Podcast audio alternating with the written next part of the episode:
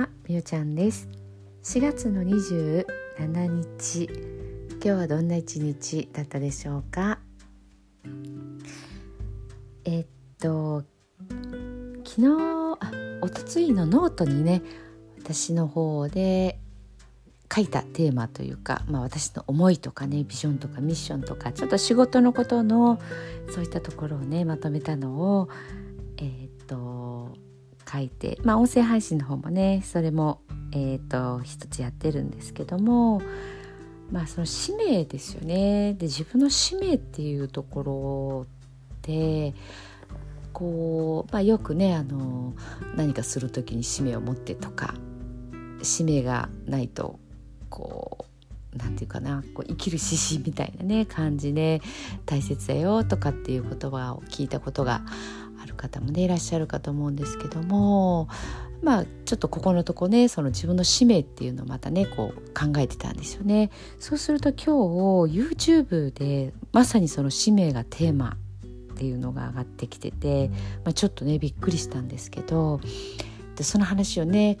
少しだけしたいなと思います。お気に入りの YouTube で、えーと、神様が見える子供たちだったかなっていうえっ、とな YouTuber って言ったらいいのかな？YouTube 名があるんですけどあの、まあ、4人兄弟のお母さんがね発信をされてる。でその子供たちがちょっと特殊でまあこう長男の子は宇宙人で下の子たちはすごくこう神様とつながれたり、えーと、3番目の子はもう神様の神様神様なんですけど子供みたいな。そんなねあの感じで。あのまあえそれ本当って思われる方もね いらっしゃるかもしれないんでね。あのまあまあそんなこと言ってる子どもたちもいるんだよっていうぐらいでそれを信じている私もいるんだよっていう感じでね。あの、まあ、軽い感じで聞いていただきたいんですけどもその YouTube がね私もすごいこうお気に入りで去年から始められてるのかな。もう本当になんか衝撃だったんですよね。でその子供たちまだ小学生なんですけどもう喋る言葉がこう深すぎるというか深いんだけどシンプル子供だからやっぱりねそんなに語彙力があるわけではないんですけどそれだからこそなのか本当にあの伝えてくれることってまあ神様の翻訳みたいな感じですかねお母さんが質問してそれに子供が答えるんですけどその子供の答えっていうのがあのまあ、神様からのメッセージみたいなそんな感じなんですよね。あのその中でまあ今日もちょっとその使命っていうところがテーマでねお母さんとお姉ちゃんお姉ちゃんっていうかこう長女の、えー、子供のまあやり取りっていうな内容だったんですけども、えー、と神様神様が見える子供たちっていうのでね是非ねあの YouTube 見ていただきたいなと思うんですけど。まあ、その中でねその使命っていうところがやっぱりね毎回なんですけどそこで取り上げられている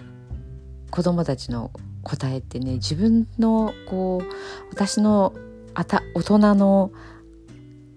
今まで知ってきた情報情報って言ったらいいのかなとねやっぱり違うんですよね。うんとなんか考えすぎてるなって感じがするんですね私とか。だけどもっともっとシンプルなんだなっていうの毎回ねあの思うんですけど、まあ、今回もね本当にシンプルだったんですけどもそのシンプルの理由がそうなんだっていう感じこれもね毎回なんですけどそれでまあ今日の話でも簡単に言うともう笑顔でした。で私たちって常に笑顔でいるっていうことが人を助けること。笑顔っていういることが人を救うこと。人の役に立つことっていうことを魂は知ってるらしいんですよね。もう100%はい。だけどもうそういうことをこう忘れちゃってるんですよね何か具体的なことをしてあげないといけないとかうんと何何がありますかねまあ例えばこういうお役立ち情報をしないと私は人の役に立ててないんじゃないかみたいなことでしょうかね。でそういうことは全くなくて魂ではもう笑顔でいるっていうことがもう本当にあのー、それが使命？100%それがその気分がいい時とか機嫌がいい時だけ笑顔じゃなくっていつも笑顔でいるっていうことらしいです。なのでいつも笑顔でいればもうそれで使命を十分果たしているからどんな仕事をしても何をやっても必ず成功するらしいです。だか嫌な仕事とかをいやいややるんじゃなくて嫌だなっていう仕事とか辛いなって思うようなこう任されてることも本当に100%笑顔でやりきったらもうそれは本当にあのー、もうなんていうか大成功って言ったらいいんですかね。はい、まあ、そういうことをねあのちょっと話してあってやっぱり使命とかって自分は知ってるんですよね魂ではちゃんと分かってるんですけどそこにこうあえて頭で考えて自分の使命はってなった時にやっぱりこう頭で考えるとなるとここがやっぱりシンプルじゃなくなってきちゃうんでしょうね。はいあのー、まあね本当にあの伝えたいこの言葉をこの YouTube のね、まあ、出てくるお姉ちゃんはお姉ちゃんのまたね声とか喋り方がねもう本当にね癒されるんですよ。あの、何年生ぐらいか小学校高学年ぐらいなんですけどもうお母さんに対しても本当にねお母さんのお母さんみたいな感じ。すごくね愛情があっていつもねまた笑顔。今回はねえーと、顔が出てなかったんですけどねもう素敵な笑顔なんですよね。もう本当にこの子が言ったらその言ってること間違いないんじゃないかって思えるくらい。はい。えー、っとまあトキくんっていうのがね名前を出して、まあ、メインのね動画になってるんですけど、まあ、もし興味があったらね本当にね多分ね全部見たくなると思います。視聴回数も多いと思うんでね。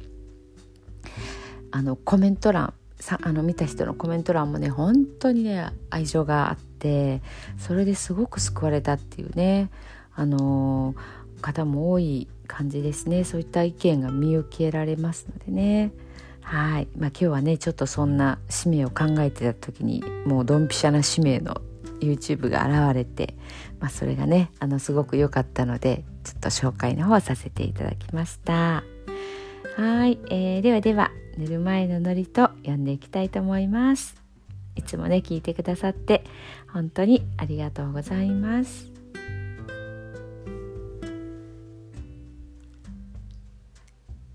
今日あなたはあなたを生き切った。ポジティブなあなたを表現したなら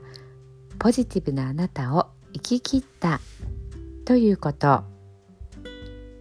ネガティブなあなたを表現したならネガティブなあなたを生き切った。ということ。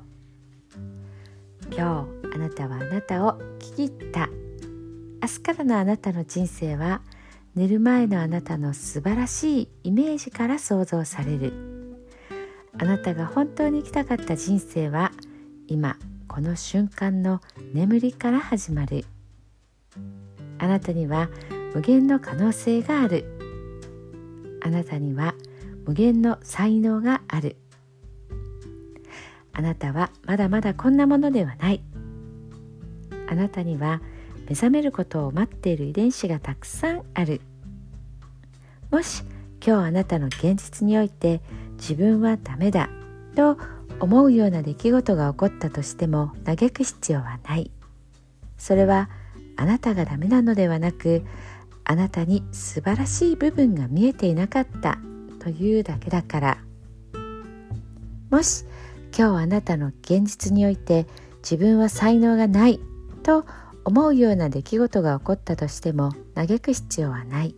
それは才能がないのではなくまだ才能が開花していないだけなのだから。今日悔やむ必要はない。今日起こったことは起こる予定だっただけのことだから。もし今日あなたの一日が素晴らしい一日だったなら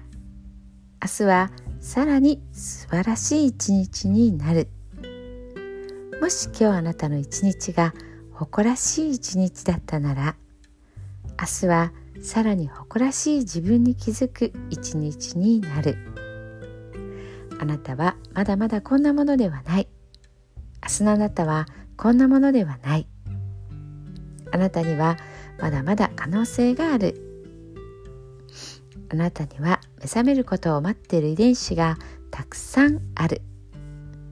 遺伝子のスイッチを入れれば入れるほどあなたは自分の可能性に目覚め才能に目覚めていく。素晴らしいあなたをイメージしよう。眠っている間にそのイメージが記憶となりその記憶が明日のあなたの現実を作っていく。あなたの遺伝子を目覚めさせるのはあなたがあなたを信じる力。あなたは素晴らしい。あなたには価値がある。明日は明るい。たくさんの希望がある。あなたの一呼吸一呼吸があなたを癒しあなたは黄金の光に包まれ眠っている間にあなたのエネルギーを浄化し整える。今日あなたはあなたを生き切った。明日からのあなたの人生は寝る前のあなたの素晴らしいイメージから想像される。